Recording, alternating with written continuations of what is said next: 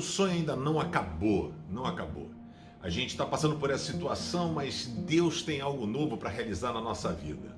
O povo de Israel estava sofridinho a beça, 70 anos que eles foram levados para a Babilônia.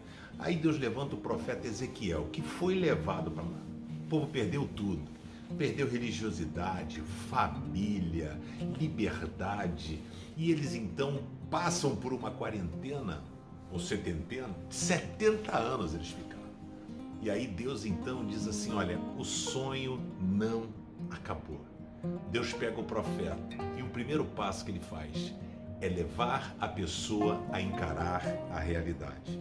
Ele pega o profeta, diz Ezequiel 37:1, ele falou: "Senti a presença poderosa de Deus, e ele me pôs no meio de um vale de ossos secos, que estavam completamente secos."